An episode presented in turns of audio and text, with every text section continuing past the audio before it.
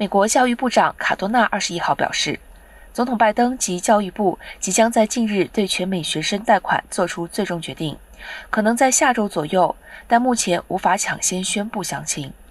政府对学贷偿还延缓期到本月三十一号，民众好奇拜登是否会再次延缓偿还的最后期限，或是干脆免除某些学贷。白宫更早便表示，本月三十一号期限届零前。拜登就会对学贷有所决定。新冠疫情肆虐，重创美国期间，政府二零二零年三月起暂停要求偿还学贷，估计按全美学贷贷款人数在四千五百万人，所贷金额在一兆七千亿元。